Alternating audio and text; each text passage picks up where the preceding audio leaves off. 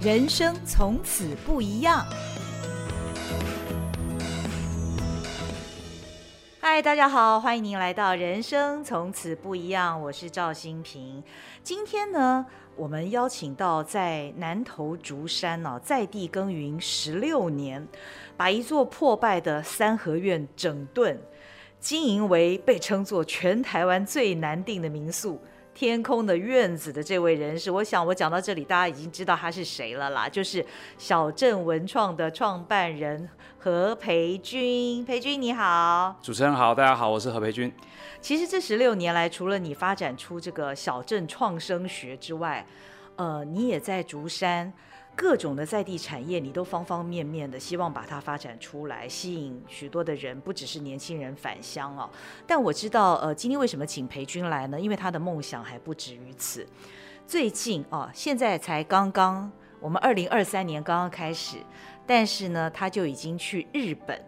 去做了一个访问。他访问的地方啊，这个名字很有趣，日本熊本县的。人吉球磨这个地方，人是人类的人哦，吉是吉祥的吉，球就是那个皮球的球，磨是磨练的磨。那熊本县的人吉球磨这个地方呢，它曾经经历熊本大水冲击，整个小镇哦，其实是当时是百业萧条的。那当然后来他们也有一些地方创生的作为，但重点是何培君这次去日本的这个呃熊本人吉球磨，他是希望。未来能够进行数位化，甚至于利用区块链的技术哦，在地方创生上展现一个不一样的风貌，这让我真的非常好奇。所以今天把他大老远的从南投竹山请到我们台北的录音室。所以，呃，培钧是不是先跟我们聊聊你前几天在熊本的这个人吉球魔，你们到底谈了些什么，有哪些收获呢？啊，好。呃，因为也刚从日本的人吉球磨回来，嗯，那么这次过去主要是因为，呃，我们看见了一个在熊本的大水，嗯、这个水灾的一个冲击过后的一个小镇，嗯，然后他们如何在这个冲击的这种灾情情况下，凝聚地方的居民业者如何能够。摆脱像这样的一个困境，嗯，当时啊、呃，我们也因为跟他们大概有一年多的交流，嗯嗯，嗯，那么后来呢，就刚好在这个疫情慢慢的舒缓的情况下呢，我们就想说，就直接过去一趟，哦，那么这次过去呢，大概从有当地的这些百年的制酒的的后代，哦，还有也是呃三代传承的一些当地的温泉的酒店的业者，哦哦，然后还有大学的老师啊，哦，还有一些当地的一些农业的一些。参与者还有一个日本的地域振兴培力队，嗯，这些单位呢，大家都展现出很希望，呃，能够跟台湾能够有更多的一些合作的空间，嗯，所以这次过去，其实对我们来讲，等于是在他们呃现场的这种运作的情形之下，我们去思考，就是从台湾的角度，嗯，呃，我们到底可以日跟日本呢，在未来有什么样的一些合作的空间，这样子啊，嗯嗯，嗯，嗯，指的是地方创生的合作，对。呃，尤其是台湾，大概我们有地方创生的经验，其实最早大概也是从日本的政策里面考察回到台湾来。嗯，我自己在竹山也有十六年的经验嘛，嗯，所以就一直很想了解，哎，那到底日本在从这种社区营造进入到地方创生，那么一直到现在他们进入了超高龄社会，这个政策在日本已经数十年。嗯，那日本还在执行这样的一个政策，到底整个社会是什么样的一个？思考的情况，嗯嗯，嗯，那么台湾如何去对应日本的这些经验呢？嗯，我们是照抄吗？还是有自己的想法呢？嗯，还是有一些自己新的那种能量，能够也输出到日本去跟他们合作呢？嗯哼，那么我希望呃，我自己在四十岁到五十岁的这个年纪之间呢、啊，呃，能够有像这样的一些经验的累积。哦、啊。其实培军是台湾地方创生的火车头啦，十六年前他就在南投竹山耕耘了。那个时候有地方创生这个名词吗？地方创生其实四个字是从日本来的，是。所以这一次你在人吉球磨这个地方，你看见光是以这个小镇从水灾之后复苏，他们地方创生的样貌跟台湾有一些什么不同？嗯，其实我觉得还是有很大的不同，因为以台湾来讲，我们目前所大部分在台湾的社会所累积到的一些日本经验，都是在他们很多成功的地方的个案。嗯嗯。哦，比如说我们会到濑户内海啊，嗯嗯，去看一下他们的艺术季怎么做啊，或者是去考察他们政府的一些政策怎么运作啊。可是我们很少看到他们遇到的一些相当困境，就是乡村几乎要消灭的一些地区，到底是怎么一回事？嗯，人吉球魔就是这样的一个地方。呃、人吉球魔它本身的大概差不多是五万多人的一个居民的人数，其实跟竹山五万多人是差不多的状态，哦、只是因为它整体的状态、整体的规划，其实还是。呃，非常的细致，嗯，只是因为它是遇到了这种水灾，实在太严重了，嗯、因为所有的车站的铁道全部都冲垮，嗯哼，那么火车现在进不来，那么很多的地点都是呃已经重建过后，嗯，所以呃现在在过去已经没有那个水灾的当时灾情的现场，但是整个环境已经是。整理完毕，只剩下铁道要重建，大概需要好几年的时间，嗯，火车才回得来。但目前为止，大概都是交通，呃，一些汽车啊、巴士啊能够进来。嗯那么地方的业者现在也是处于希望能够重新把在地的经济能够把够把它发展上来的一个阶段。嗯、所以他们很希望能够把家乡这些努力的事情，能够透过台湾这边，能够有更多人能够看到他们的努力。嗯，好，所以呃，我个人感觉就是说。如果台湾能够除了考察了日本的一些呃发展的很好的地方，嗯，那么也应该多看看他们一些发展可能遇到的一些困难，或者是有一些甚至农村的一些发展，更多的一些人口在快速的减少没落的情况之下，那么在这样的一个尺度，其实台湾会很容易找到自己能够发挥的一个一个空间，嗯，哦，所以呃在这次的过去呃过程当中，我们看了很多的呃闲置的空间，还有一些闲置的竹林呐、啊，嗯。还有很多他们的一些呃茶园呐、啊，还有他们的一些十六年在日本是，呃号称是最干净的河川呐、啊。哦、这个河川的一些 IP 怎么样能够发展出更多的一些产业？嗯哼。呃，其实像这些题目一个一个在台日两边的团队在讨论的过程当中，就激荡出很多台湾可以扮演的一些角色。嗯。那么相对下，如果我们到日本比较成功的地区，或者是在比较发展繁荣的城市里面，其实这些在台湾要发展的空间可能相对下没有那么的大，嗯、所以我个人感觉就是说，台湾未来可以把一些在台湾自己国内呃比较成功的一些经验、组织团队跟人才呢，可以尽量的去接触在日本所谓他们的中介发展相对比较有一些遇到挑战跟困难的一些乡村，嗯啊、呃，变成是一些台湾经验能够过来协助的一些第一个。台日创生的实验场所，我觉得那个应该是一个很适合的尺度。嗯，所以你讲的是，就是不论是台湾跟日本，甚至于台湾跟其他的国家跟地区，日后在地方创生的这个领域里面，是有很多可以互相交流跟学习的。对，因为台湾刚好就在亚洲的中间嘛。嗯，在东北亚，我们应该要积极的跟日本有多一点的合作跟理解。那么跟中国大陆，我们原本就能够沟通，而且很多的文化都能够同步，所以跟大陆之间的合作，我觉得，嗯。呃，也没有什么太大的困难。然后南边的话，就是跟我们是到马来西亚，那马来西亚有非常多的华人在那个地方，嗯，呃，所以我觉得台湾如果能够呃把中国大陆、马来西亚跟日本呢能够凝聚起来，嗯嗯嗯，那么透过我们可以把日本的优点可以来协助中国大陆的缺点，嗯，中国大陆的优点可以来帮助马来西亚的缺点，马来西亚的优点可以来帮助台湾的缺点，嗯。所以我觉得我们应该可以在亚洲的这种地方创生里面，可以变成一个重要的协调，或者是协助大家怎么一起合作的一个重要的位置。我觉得这个是很好的。嗯，我在你的脸书上面看到一个很炫的名词哦，就是希望能够建立一个区块链虚拟数位协作社区，这是什么？呃，其实台湾的，我个人觉得我们的社区营造这么多年下来，我们都是人工纸本化的作业，嗯嗯，嗯，大部分都是行程导览、DIY 风味餐，然后凝聚地方居民的共识，由下而上的参与。对。可是你会发现，呃，这样的经验，当我们面对到我们的社区的人口一直在快速的在减少的过程当中，uh. 我们的社区就没有办法再只能够以地方的居民的人口数为主体的概念了。我们可能要想的是如何让外地的人可以变成本地社区的人，uh. 如何让全世界的人可以变成竹山人呢？嗯，他们可能户籍不在这，没有住在这，他住在台北，嗯，可是他可能是竹山人啊，嗯嗯，或者是他可能是一个台北的人，然后他到竹山来参与竹山社区一些永续发展的一些议题，嗯哼，对于竹山有所贡献，嗯，他能不能够算是竹山的数位的关系人口呢？嗯哼，所以虽然竹山镇上社区的实际人口在减少，可是未来。我们的数位人口可以增加。嗯嗯。所以当我们从实体的社区的定义转换成线上数位云端的社区的定义的时候，嗯嗯，它就有未来影响力扩大的想象，而不是只是眼睁睁的看着我们的社区的人口一直在高龄化的减少这样的一个困难。嗯、那么当拉到一个云端的作业的时候，其实那个距离就不太是问题。嗯哼。好像我们这次呃到日本去，我们就去引导他们，也跟我们一起思去思考，有没有机会竹山的社区跟人吉球魔的社区，我们可以一起在区块链的虚拟的平台上面变成一个家人的社区呢？嗯嗯。然后我们把两边社区的议题放到区块链的平台上面来，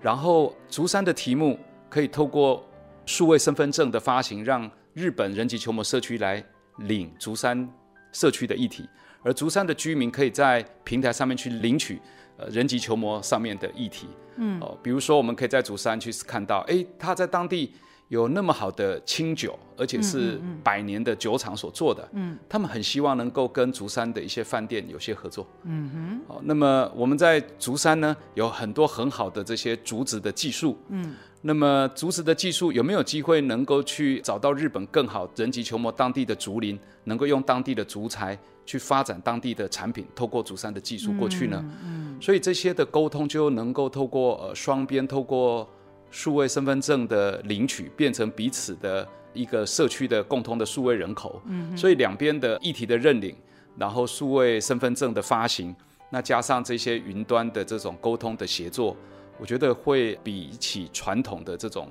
社区的互访，我们要坐飞机，哦，然后。接下来还要再坐游览车，uh huh. 然后进到当地还要骑脚踏车，uh huh. 然后还要步行的、徒步的这种沟通，才能够那么一点点的争取到讨论的机会。嗯嗯嗯。那么。除了这个实体的沟通之外，只剩下大概就是像用 Google Meet 这种彼此线上的会议。对。可是会议一结束完之后，所有的事情几乎又停摆。Uh huh. 但是你在区块链上面建立一个双边的社区的时候，上面数位身份证的发行，还有在上面的回应累积的一些数据跟 data，它都能够在区块链上不断的去累积，嗯、能够去运算。呃，所以我觉得这种可以打破所谓的传统的社区实体社区跟社区之间的这种。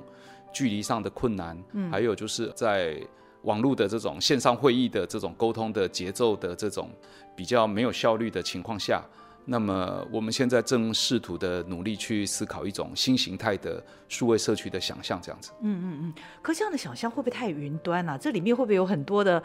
比方说数位落差这样的一个问题，就要先克服，对不对？哦，对。所以，呃，在这个平台上面，除了建立之外，其实中间还会有课程。嗯，我我们必须要到人机球魔的社区里面去跟他们分享，你要如何来做提案，嗯，你要如何提的案子是台湾的民众也可以理解的。嗯嗯嗯，台湾也一样的，就是我们在台湾的想法，我们要如何提。才能够让日本的一些社区上的一些资源跟他的经验能够进得来，嗯嗯，所以中间就必须要有一些陪伴，还要有一些课程，能够让大家双方在亚洲的数位写作社区上面都能够知道说，我们要如何去提案，那把这些比较好的讯息、比较好的相对的人才，还有比较好的一些经验跟资源呢，能够更紧密的，呃，在网络上能够把它做一个比较好的流通。嗯，现在最大的问题还是因为距离的遥远导致。那些沟通的讯息不够有效率，那么还有想法过于单一。嗯，那么我觉得，如果用这种亚洲的角度来看社区营造的参与，其实我你会发现，呃，一个社区未来的那个发展的机会很多。啊、呃，我们的年轻人啊、呃，回到祖山来，透过云端，那他就会发现竹山的社区可以跟马来西亚、中国大陆跟日本的社区可以做交流、意见的交换。嗯，他只要能够在这个平台上来向小镇文创提案。那小镇文创就只要能够把他这个提案的内容呢，予以做专业的调整，嗯，他就很容易能够获得一些呃在海外的这些友善的数位社区的一些回馈跟回应啊，嗯，那么就不会回过头看着家乡的社区好像人口一直在减少，然后在式微，那么反而是我们有一种新的一些想法，当然它不能够全部都是用所谓的数位的东西，数位只是在于去取代。好像我们要到一个远端要花好多钱啊，嗯，才能够到日本去啊，嗯，其实它不需要到一下子就有那么高的成本，嗯，而是在这个成本在花费之前，我们有更多相互的认识、理解、交流。你确定你要做这个事了，你就像我一样就坐飞机过去了嘛，嗯，所以它会呃，我认为会对于以后呃台湾的这种家乡要跟国际接轨上面，它的效率，呃，还有协作的想象会，我觉得会提高很多了。嗯，为什么强调是用区块链的技术呢？啊，因为区块链它有几个特色，因为现在在台湾，大家可能都认为区块链好像就是等于比特币啊，它好像就是属于那种呃金融的这种工具哈。这些数位货币可能是这样，但是区块链本身是一个很好的技术，因为区块链它本身最大的特质就是这些资料只要一上链储存之后，它就不可篡改了。嗯哼，嗯哼，也就是说，今天我如果跟日本在网络上，我们共同组建了一个数位社区，嗯，我们两边所累积的像 SDGs 十七大永续发展目标的数据，嗯，只要一上区块链储存，它就不可篡改。嗯哼，不可篡改的好处是什么呢？大家会增加你这个系统的信任。如果我是用台湾一般的呃云端的后台，有我台湾的系统，嗯、我储存大家的资料，嗯，后台的资料我是能够自己偷改的。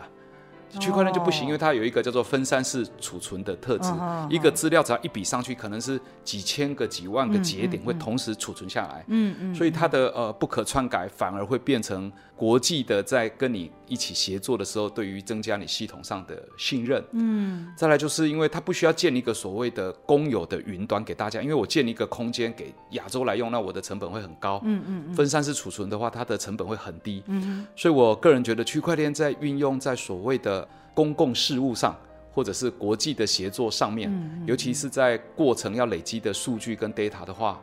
它是一个非常好的工具。所以台湾如果、嗯、呃能够把所谓的人文社会的这种关怀的温度啊，结合一些数位科技，让它变得更有台湾的这种风格的话，哈、嗯，呃，我觉得这会是台湾的地方经验输出到海外的一个。很属于自己特色的服务了，嗯、大概是这样子。哎，培军，原来你有一个非常数位的脑袋，你是从什么时候开始想到要利用云端啊，运用网络的方式，能够跟其他地方的呃这些社区来串联？其实我以前我我很不喜欢数位的东西啊，嗯、我非常不喜欢。我从民宿起家，整修百年古厝的民宿，又整修了竹山镇最老的一座车站，活化。嗯然后到公车副使回来，我大部分做的，他们都讲的是土造的工作了，就是第一现场，然后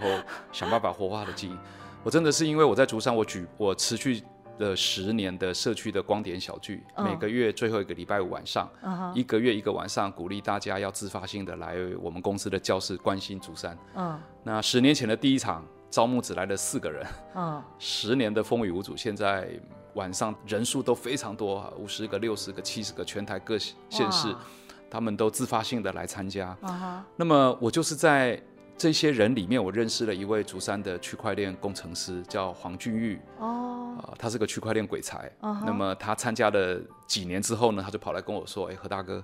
没想到你在竹山，你不是竹山人，但是你投入了那么多对于竹山。”的一些发展的工作啊，嗯嗯，嗯，那么他就建议我说，我做了那么多年，我有没有想过要把这些人工的工作转换成数位的方式，对我来讲更好的一个效率呢？嗯，那当时一提我就反对了，因为我跟他讲说，我说那是冰冷的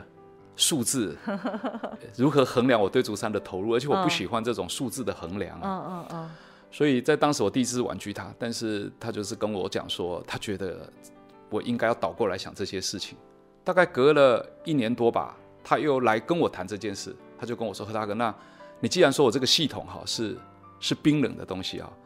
但是你有没有想过，你做的事情怎么样让我这个技术更有温度呢？嗯，这个系统并不是要让你冰冷，而是我的这些技术就是专业就是这样，但是它可以透过你做的地方创生的事情变得更有温度。嗯，那我的系统也可以改变更多的社区啊。嗯哼，那我觉得他就讲的这样就很有道理，所以我们在三年前就。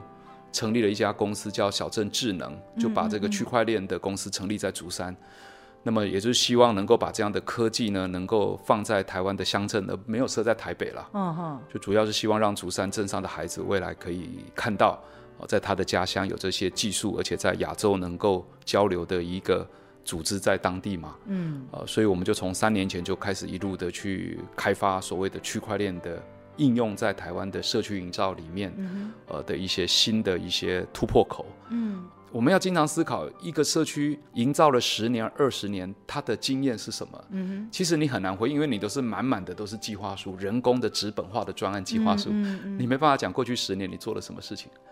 而且你经常会因为政府改朝换代换了一个主管，或者是你做的专案的人员一离职，嗯嗯嗯，你几乎重新再来过。嗯，你很可能明明三年前做过的专案，只是因为。今天政府跟你合作的主管他不清楚，他刚来，嗯嗯，嗯。所以他直接给你，那你也做了，嗯嗯、呃，所以如果我们能够把每年我们社区所做的专案，能够去对应到联合国的 SDGs 十七个永续发展目标的对应，嗯嗯，跟社区的人文地产景去做对应，嗯哼，跟来参与的人他们在德智体群美上可以获得什么样的素养去做对应。嗯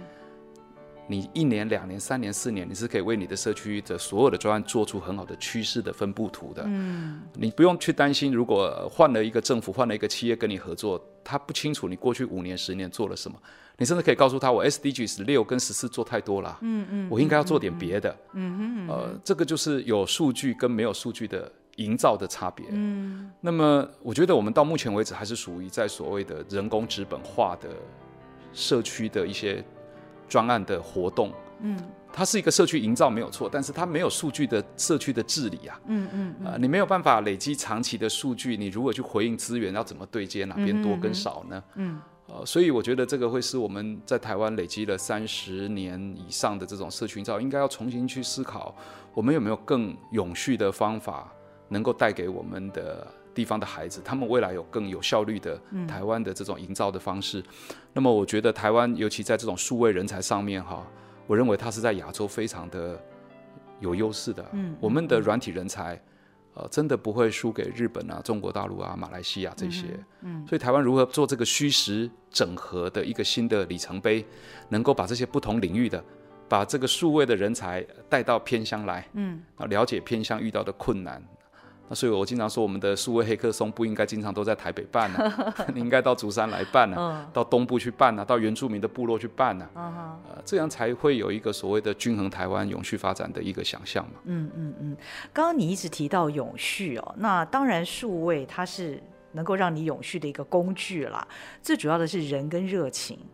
其实你你讲到一个重点，你根本就不是竹山人，你是水里人呢。但是你都在竹山投入了十六年，今年要迈入第十七年了嘛？是。这么多年来，你的热情来自于哪里？哎，其实我做这些所有的工作，我我觉得我是为我自己的人生去做的，我不是为了要获得当地的掌声啊，或者是当地的一些评价去做的。嗯。因为我二十六岁了，今年你看都四十二岁了。我觉得我所有十六年来我做的事都是我自己想做的事情。嗯哼。那你一旦你所有的努力是为你自己去做，你不是为了得到别人的掌声，去讨好大家，嗯，对你的评价的话，嗯，其实你会觉得你的生命是一直一直在累积的过程当中。嗯哼。所以我经常讲，就是说是为自己的人生去追求，而不是为了获得别人的掌声而去牺牲自己，嗯，的原则。嗯啊，所以当我在追求我自己想要的这种，我对台湾的这种乡镇，因为我从小就在这种南投的乡下长大嘛，嗯、所以我们的乡镇其实遇到很大的困境的。你你到我们的这种台湾的小镇、农村部落，你看周遭的环境，你不会觉得它。很像到欧洲的那种环境啊，对，很像到 到日本的乡下，你会觉得台湾那么小，治理到今天，为什么它的落差会那么大呢？嗯嗯，它应该要非常的均衡，每个地方要非常的优雅细致啊。可是凌乱的环境，然后没办法形容的这种建筑啊，很多混乱的这种招牌啊，然后经济发展脆弱的地方啊，然后当地的孩子从一出生就看到这种环境。他们长大到底如何去想象他的故乡？嗯，呃，从我出生的时候大概就是这个样子，一直到现在这个问题没解。嗯，那么台湾又每四年的选举又那么的频繁，所有很多的东西长期的这种，尤其在教育要长期的推动，它很难，台湾很难做出长期的政策。嗯，它都是随着选举就一下子一直一直变化，一直变化，一直变化。所以我在一个地方待了很长的时候，我就很容易知道。台湾的一些自己治理的困境在在哪里？嗯嗯嗯。那为了能够让这个事情获得一些平衡，我的人生要放时间在哪个地方，我就自己要有我的追求。那一旦我选了那个方向，我就觉得，哎、欸，那么我们虽然是都扎在竹山，慢慢的来做，一点一滴的来做，一直深化的来做。那慢慢的，我从台湾发展到中国大陆，从湖南啊、宁波啊、广东啊，到最后就决定把公司落在福建。那么后来又做了那么多他在大陆这种大型的工作的策划，后来又被邀请到马来西亚做了一些巡回的演讲跟交流，嗯、就看了好多马来西亚这种种族多元、丰富、开放，马来人、印度人、华人各种食物、建筑，他的语言，哇，它实在是太丰富的社会的包容了。嗯嗯嗯。台湾有很多原住民的朋友、新住民的妈妈，平常都不穿自己的衣服，全部都汉化掉了。嗯，对。所以我就觉得说，马来西亚有好多是台湾应该要去学习的东西啊。嗯。所以后来就在这种台湾跟马来西亚的这种密切的，我们跟他们的交流下，上了他们的广播啦、杂志啦、《新洲日报》的一些报道啦。那么后来就他们就力邀我们把公司呢就能够落在华人最多的怡保，所以我们在当地当时三年多前就办了第一场台马地方创生节，来了三千多人。嗯嗯。那后来就因为呃做了之后，马上就。投入了，就被邀请做了雪州当地政府最大的一个华人新村的地方创生的辅导计划，几十个华人的新村的一些辅导。好，那么我就因为又做了这些工作，后来又被邀请到日本去。嗯，其实从这个角度可以去想，台湾的乡镇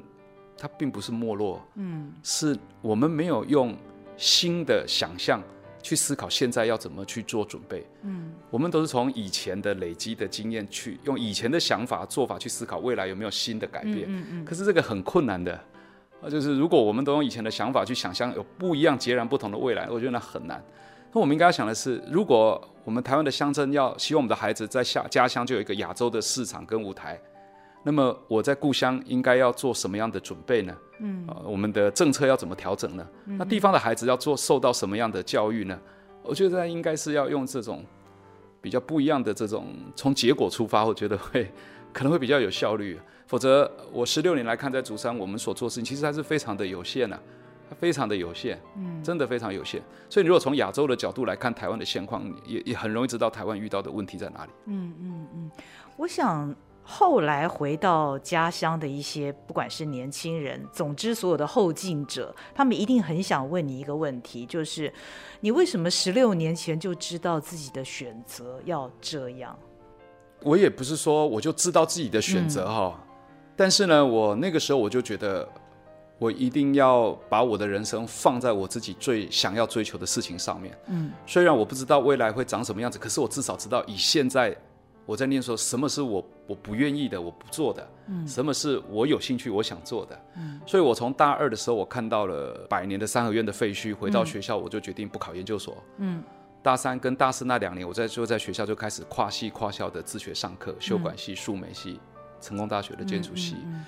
然后大学毕业当兵退伍之后，我就直接选择创业去投入那个工作。嗯嗯嗯。那么做完之后，我就觉得我对这个镇不够理解，我应该要有一家公司在镇上去了解镇上的情况。嗯嗯。啊，所以我就把公司设到竹山镇，就成立了小镇文创嘛。嗯嗯嗯。那么这个公司一设立，一晃眼就十六年了，在竹山的过程当中。嗯。那么这些过程里面，其实每一个决定我都是以。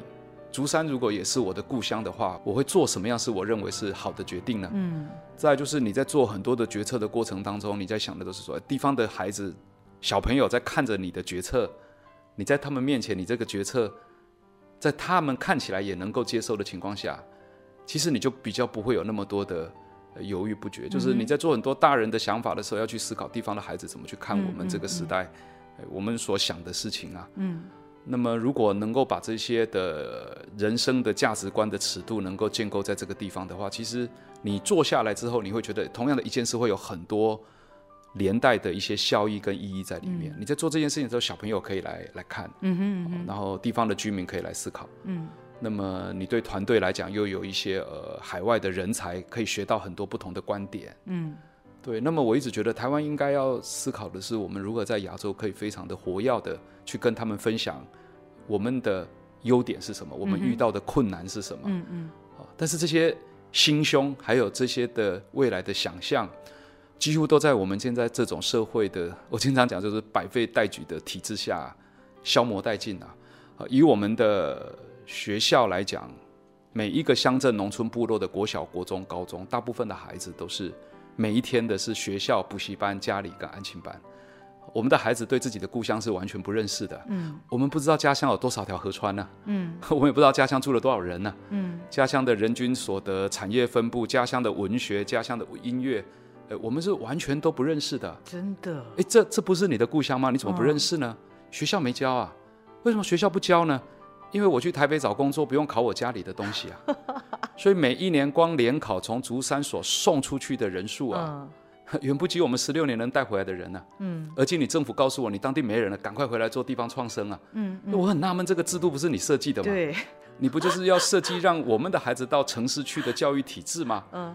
那现在又弄到没有人了，再叫我们赶快 回来做人找回来的事情吗？嗯嗯嗯。所以我我有时候在想的就是说。其实民间能不能够有自己的独到的见解、跟智慧、跟观念啊？嗯，然后从民间的这种力量去做出民间的一些实验跟行动方案。嗯，所以现在怎么样能够把这个从家乡到国际的连接这件看似很遥远困难的事情变得很简单，嗯嗯，而且容易大家听得懂呢？嗯，所以我们才会把这种冰冷的区块链的城市语言 讲成数位社区啊、数位身份证啊，嗯，然后大家来为彼此去做永续家乡的事情啊，嗯嗯嗯，不再只是行程导览、DIY 风味。为了人潮跟钱潮的追求，而是想的是地方长远的发展。那么这些东西就是，我觉得也是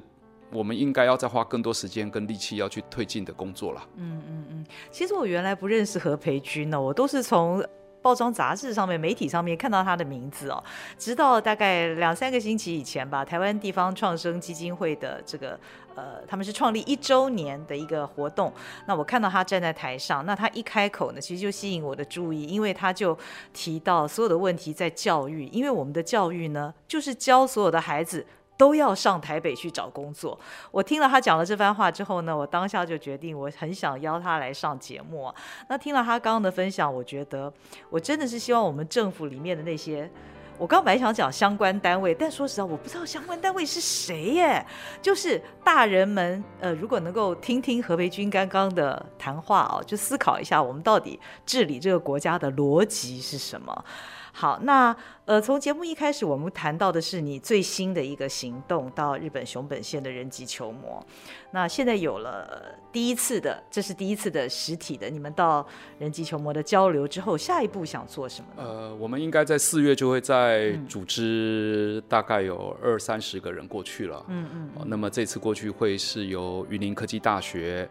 地方创生在职。呃，硕士专班由张文山老师所带领的团队会过去。嗯。那么我这次过去，其实台湾也有好多的大学跟企业都在呃邀请我们帮他们组团过去到人吉球模，哦，能够跟他们有一些的互动。嗯哼。呃，那么这个状态其实对台湾来讲其实是比较少，因为台湾大部分到日本都是去观光，对，旅游啊，嗯，去 shopping 啊，去感受他们的生活的细致的这种。那种美好的想象，呃，可是如果我们能够到一个，你可以看到当地的居民、当地的业者，在遇到这种疫情，呃，这种疫情的冲击、水患的冲击之下，他们对于自己故乡的一些的观点，然后大家很努力的想要生存下去，然后遇到了好多的困难，也做了很多失败的尝试，诶，其实，在那个时间点上，我觉得台湾的那种。特质啊，就是台湾人会对于，尤其是遇到需要帮助的人，会全力以赴的会，你会燃起你想要协助他们这件事情。其实不管是在你到马来西亚去看，或者是你到中国大陆去看，